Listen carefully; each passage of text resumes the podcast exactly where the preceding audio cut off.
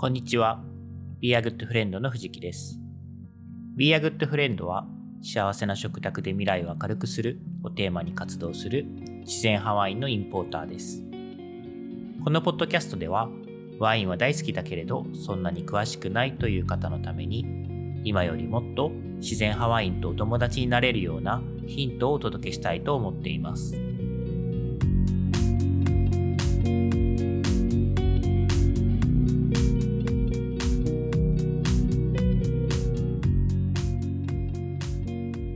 はい、えー今日はですね、アペリティフを楽しもうをテーマにお話をしたいと思います。えーまずこのアペリティフですが、えー初めて聞いた方もいらっしゃいますかね。はい。これ、アペリティフって何っていうお話なんですけど、これそのものはですね、フランス語で食前酒、食前に飲むお酒のことを指します。イタリア語だとアペリティーボみたいな感じですよね。で、なんですけど、この単純に食前酒の酒、お酒そのものを指すだけではなくてですね、この食前に飲み物とかおつまみを片手にリラックスする時間、その時間そのものをアペリティフと呼んだりもしますと。で、まあ今日はこのアペリティフのお話なんですけれども、どうしてそんなお話をしようかと思ったかっていうことなんですね。だから私、まあ普段こう感じてることなんですけど、ご飯を食べる時間ですよね。これって結構面白いなと思っていて、私たち日本人、まあ日本にいるとですね、この食事の時間って結構短くないですか？うん。なんかあの、まあ結構短いなって思うんですね。まあ短い長いっていうのも比較の問題なので何をもって短いとするかってことなんですけども、で、まあ、ちょっと振り返ってみると自分自身もそうなんですけど、まあ、当然ですね、例えば一人でご飯を食べている。そんな時はですね、はい、短くなりますよね。もう、あの、ましてや自分で家で一人で、えー、ちゃっちゃっとご飯を一つか二つしか作っ、だけ作って食べてるみたいな時って、あの、ま、あっという間に食べ終わっちゃいますし、ね、ご飯黙々と食べてるだけでも早いですけど、まあ、仮にスマホを眺めたりとか、えー昔ならテレビとか、今今ならこう YouTube とか動画ですかね、眺めたりしながらご飯食べるっていう人もいると思うんですけど、まあそれでも結構まあサクッと終わっちゃうと思うんですよね。で、まあじゃあ一方で一人じゃなくてもっていうことで、えー家族とか、えー友人との食卓を考えても、あのーこれはちょっとこう一般論になるのかな。まあ普通のケースだと、そんな何時間も毎日晩ご飯を食べてるとかっていうことをしている、まあ、人たちはいないのかなっていう、まあ、少ないのかなって思ってます。まあ、あの、なので日常的なね、ご飯っていうのはそんなに時間かけてられないよっていうのが普通だと思うんですよね。で、まあ、あの、なぜかというと日々忙しいですし、時間ないですし、まあ、他にもやりたいこともあるし、えーご飯もそんなに時間かけてられないっていうことだと思うんですけど、もちろんですね、えー特別な日とか記念日とかそういうあのお客さんが来る日とかゲストを迎える日っていうのは、えーすごく長く時間を使ってご飯を食べるってことあると思うんですけどね。うんで、これがですね、あの、まあもちろん日本と同じなんですけど、他の国、特にまあ私の経験が多いところだとヨーロッパ、まあ中でもフランスとかに行くと、ちょっと違う風景が見えてくると。はい。まあ同じ部分があるって言ったのは、もうみもちろんフランスの人だって忙しいので、あのご飯をそんなにこう、毎日、えーめちゃくちゃ長く食べてるわけではないっていうとこあるんですけど、ただですね、なんかそれでもまあ、うん、なんか日本のちゃっちゃっとした感じとは違うなって思うことがあるんですよね。うん。まあ今日はそんなちょっとお話を、えーアペリティフにかけてしていきたいなと思っているんですけど、まあとにかくですね、あの、このアペリティフ、特にまあ私があのご飯を一緒に食べる時っていうのはゲストとしてお邪魔してる時だからっていうのもあるんですけどあの、まあ、どこに行ってもですね大体ご飯いきなりあのご飯よって呼ばれて食卓に座って用意ドンみたいなスタートすることってほとんどなくて、えーまあまずここに座ってって言って食卓に着いてからですねあのそこからこうご飯を食べ終わるまでがめちゃくちゃ長いっていうのが普通なんですよね。もうデザートまでちゃんと考えるとめちゃくちゃ長いと。で、えーまあ、あのすぐご飯が出てこなくて、アペリティフ、食前酒の時間があって、で、その後は食事が始まって、で、もうどのお家に行ってもデザートがないってことはほとんどないので、何かしらデザートが出てきて、っていう感じで、トータルすごく長い時間をご飯を食べながら過ごすっていう感じなんですけど、まあ、これがですね、以前もちょっとお話ししたかもしれないんですけど、なんかちょっと豊かだなと、すごい豊かだなって私なんかは感じますと。はい。で、まあその食事の時間が長いイコール豊かみたいなのは、まあ価値観人それぞれだと思うんですけど、我が家とかでもやっぱそういうとこはあって、えー、平均的に考えると結構いつもご飯の時間長いんですね。うん。あの、本当にちょっと他の人が聞いたらびっくりするような 時間を夕食に使ってるかなと思うんですけど、でもちろんですね、あの、そんなに時間かけれない日もあるんですよね。あの、仕事が忙しい日とか、えー、ちょっとこう、よ翌日の準備がある曜日みたいなのが、まあ、大体固定されているので、そういう日はこう、ご飯が必然的に短くなるんですね。で、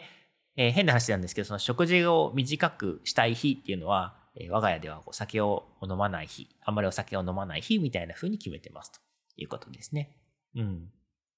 ちょっと話それちゃったんですけど、あの、アペリティフの話なんですが、これですね、そのいわゆる食前の時間、リラックスする時間ということで、これってその長い長い食卓のウォーミングアップにめちゃくちゃいい時間だなって私は思っています。で、えー、原体験をちょっと振り返ってみると、もう随分昔なんですけど、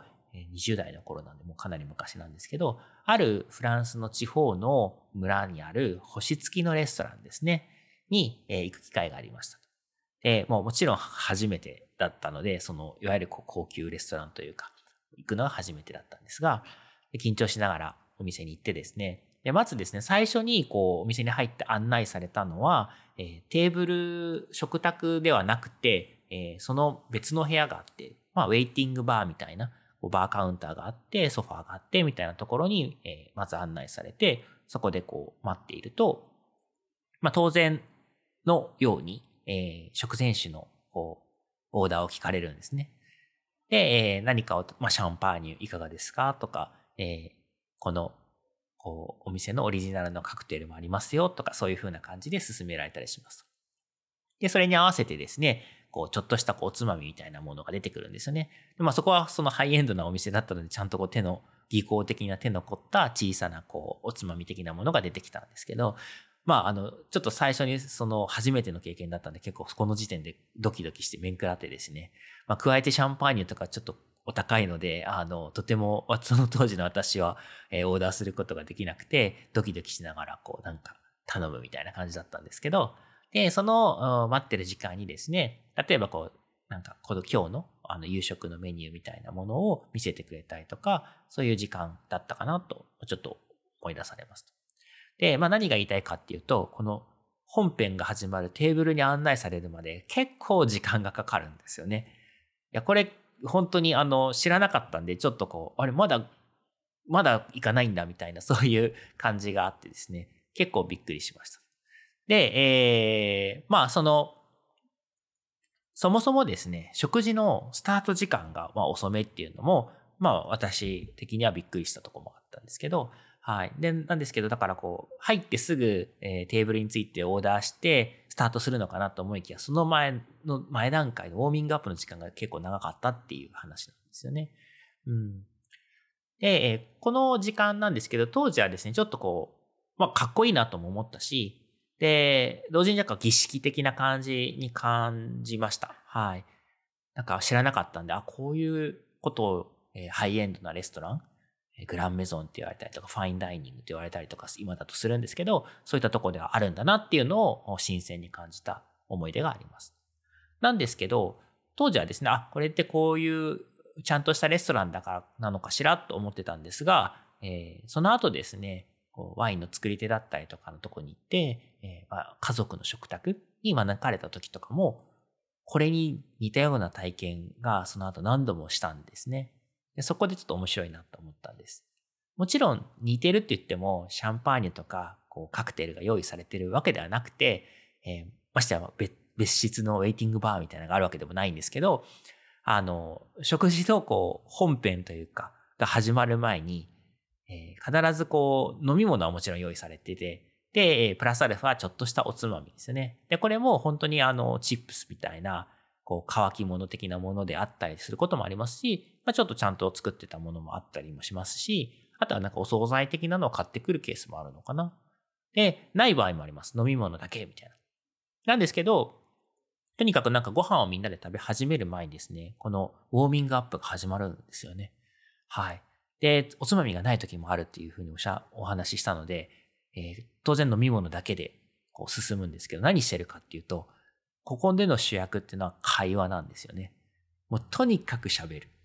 まあ、あの、料理の準備みたいなものを、こう、ある程度終わらせてくれてるケースが多いので、もう本当にホスト、いわゆるこう、迎え入れてくれてる人たちも全員揃ってですね、なんかこう、何を準備するでもなく、ただひたすら喋るみたいな、そういう時間があって、おーって思いました。で、こう、タイミングによってはですね、結構あの、なんて言ったんでしょうね。振る舞っていただけるご飯って、あの、やっぱワイン、美味しいワイン作ってる人のとこって美味しいご飯食べれるんですけど、あの、やっぱりこう張り切って量が多い時もあるんですね。だから、こうちょっと調整して、今日は晩ご飯一緒だから少し、えー、お腹すき気味に、えー、夕ご飯の時間を迎えたなって、よしよしって思っていたら、この、あの、ウォーミングアップの時間がすごい長いんですよ。えー、長い時もあって、そうすると、なんかまだ食べれないな、うん、お腹すいた、みたいに、なんかそういう時もあるんですけど、とにかく喋って喋ってっていうことで、えー、会話を重ねていってると。で、えー、まあこの段階で、日本の普通の食卓の感覚で言うともう、あの、1回分、食卓1回分の会話が終わるぐらいの、あの、内容なんですけど、もちろん、えー、食事が始まってからも引き続き喋りますと。まあ、なので、もうすっごい時間かかるんですね。はい。で、えー、こういう、こう、時間を過ごして思うのは、なんかやっぱこういうのに慣れてないなって、あの、最初思ったんですね。なんか食事の時間を長く使うみたいなのは、うん、日本人って言うと、あの、分母が大きすぎる、言葉のこうスケールが大きすぎるのかもしれないんですけど、なんかこう、あんまりこういうの体験したことそれまでなかったなっていうふうに私は思いました。と同時にやっぱりこう慣れてないので、あの人によってはちょっと苦手なこう時間になるのかなと思います。なんですけど、やっぱり私的にはすごくいいなって思ったのは、まずですね、やっぱりこう他のことにあまり気を取られないで、とにかく会話に集中する時間があるんですよね。もう食べるものもない。飲み物はある。あとは人と喋るだけみたいな。なんかこういうこう時間っていうのは結構豊かだなと思ったし、やっぱりその他のものに気を引かれない。まあ現代だとやっぱりこうスマホとかの通知だったりとか、まあな、何、もう目的もなくこう手元にスマホを手繰り寄せてみたりとかしちゃう、まあ僕もしちゃうんですけど、そういったことをやりがちなんですけど、もう本当に目の前の人と会話に集中する時間っていうことで、こうデジタルデトックスみたいな感じにもあったりとか、であとやっぱその後に続く、食卓に続くウォーミングアップとしてもいいなというふうに思っていて、まあ、これが、あ、アペリティフっていう時間なんだなって私なりには解釈しましたと。はい。まあ日本だとね、本当に、え、誰かゲストが来てても、ま、食事をに招待したら、まあとにかく早く出さなきゃみたいな、お腹空いてたら申し訳ないみたいなっていう感じで、いきなり食事が始まることが多いんじゃないかなと思うんですけど、なんかまあお腹空く時はあるんですが、こうやってこうみんながですね、こう会話のみに集中している、こう馴染む時間みたいなのは、なんかそれはそれでいいなって思ったりして、ああ、こういう、これも一つの文化だなと思うんですけど、こういう文化も、まあいいとこ、いいな、羨ましいな、みたいな風に思ったりします。で、えー、実はこのアペリティフのことでもう一つ思い出すことがあって、それはですね、これももうさらに、うん、昔、もうかな ?20 代。その時も20代ですね。結構昔々のフランスのある町に行った時の話なんですけど、えー、まあ、旅をしているので、晩ご飯を食べに外に行かなきゃっていう風になって、えー、食事をするところを外に、あの、街に出て探しましたと。時間はだいたい夕方6時から7時ぐらいの間で、こう、ふらふらしてたんですけど、その日はですね、この日曜日だったんですね。なので、日曜日はやっぱりこう、普段より空いてるお店少し少なくなるんですね。まあ、飲食店は完全に全部閉まるってことはないんですけど、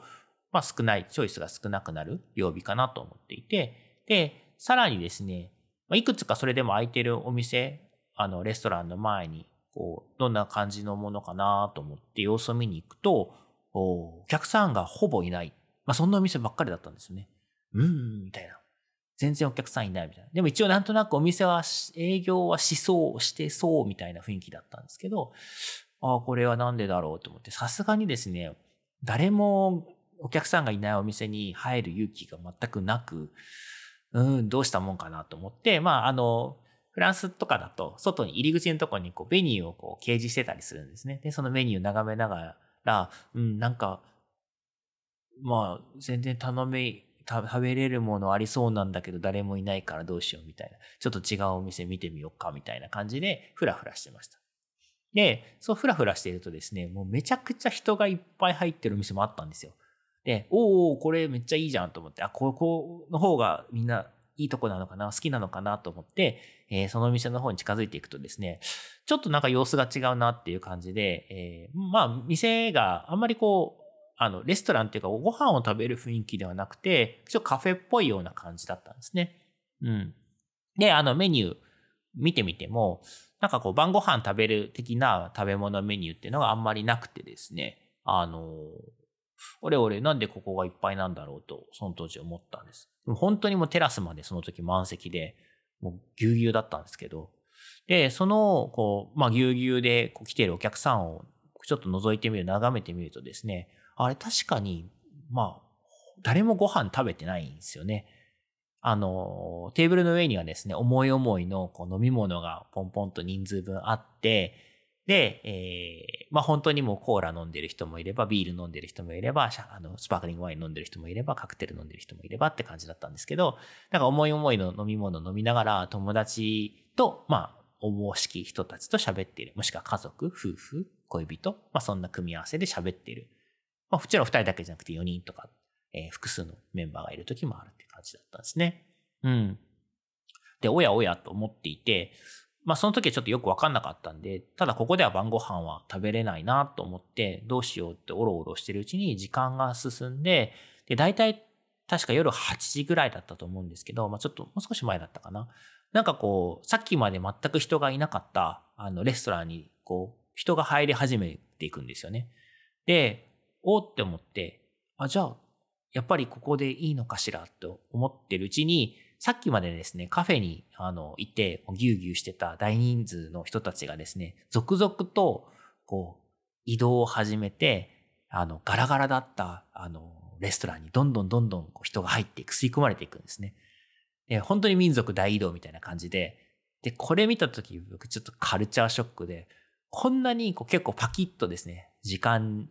に、こう正確に、とあるお店、とある形態のお店からとある形態のお店に移っていくんだと思って。なんかこう、日本だともうちょっとダラダラしますね。早くからご飯食べてる人もいれば、あの、遅く来る人もいて、で、こう、まばらにスタートするみたいなイメージだったんですけど、なんかこんなに大移動してるの、すごいびっくりっていうのを覚えています。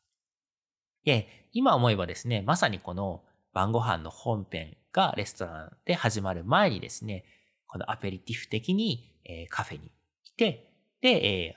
こう、ウォーミングアップをしている。飲み物を頼んで喋ってウォーミングアップしてたんだなって今となればわかるんですけど、当時ちょっとわかんなかったんでびっくりしたっていうお話でした。で、まあこういうこうカルチャー文化がちゃんとこういろんな人に、えー、まあ備わっているというか、あの、実践されてるっていうのを考えてみて、すごく興味深いなと思ったんですね。で、こう、やっぱりですね、まあ今の時代と言ってもいいと思うんですけど、現代はこうスピードが何でも速いですよね。もういろんなことがもう目まぐるしくこう展開していく時代で、で、それに伴ってやっぱ私たちの日々の生活とか仕事とかも、なんか加速度が増してるような感じがするんですよね。もう本当に単純に忙しい、毎日忙しいですし、やることいっぱいあるし、だからこそ効率化みたいなのを求められていて、で、まあその一環としてですね、こう、食事の時間っていうのもちゃっちゃっとこう終わらせるみたいな、あの、そういう感じがあって当然叱るべきみたいな感じに、えー、なっているし、まあそれはしょうがない、そういうもんだと思うんですけど、一方でですね、こんだけもう、あの、なんなら自分でいきなりポンと掘り込まれたらこんなにしゃべれないよっていうか、こんなに晩ご飯の時間使えないよっていうぐらい、ゆったりとした時間を過ごしている人たちを見たときに、あ、この豊かな時間っていうのを、こう、当たり前だし、ちゃんと確保しようっていう強い意志を持ったりとか、そういうこう、その、まあ時間を持つことが文化として当たり前にみんなに共有されてるみたいな、あの、社会を見たときに、あ、これはこれですごく魅力的だなって映ったんですよね。で、やっぱりいいところは、あの、真似していきたいなっていうふうに私なんか思うので、やっぱりですね、あの、そもそも何かに、まあ、時間っていうのは本当に限られている有限のものなので、自分の意思を持ってこの時間を確保しないとですね、なかなか思った通りのことはできないなっていうのを、まあ、逆説的にゆったり時間を過ごしている人たちを見て思ったっていうことで、やっぱりこう、こうありたい、こういう時間を過ごしたい、こういうふうに友達と過ごしたい、こういうふうに家族と過ごしたいっていうイメージをしっかり持つっていうのは大切だなっていうふうに、えー、そこから私は思いました。はい。なので、まあ、私自身もですね、このまあ実際今じゃあ毎日アペリティフしてるかっていうと全然できてないんですけど、あの、今日こうやって皆さんにお話しした言葉ありますし、えー、いろいろ思い出したので、やっぱりですね、本編が始まる前の、食事の本編が始まる前のウォーミングアップの時間っていうのも、えー、積極的に確保して取り入れていきたいなっていうふうに、えー、今日思いましたということで、まあ皆さんもですね、ちょっとこのお話を聞いて、ペリティフの時間っていうのを積極的に取り入れてですね、楽しんでいただけたら、嬉しいなと思います。はい。ということで、今日はアペリティフを楽しもうというお話をさせていただきました。このポッドキャストを聞いた感想やコメント、ご質問などは、番組名、自然派ワインとお友達とハッシュタグをつけて、Twitter、Facebook、Instagram などでお寄せいただけるととても嬉しいです。いただいたご質問などはこの配信の中でお答えをしていきたいと思います。はい、今日も最後までありがとうございました。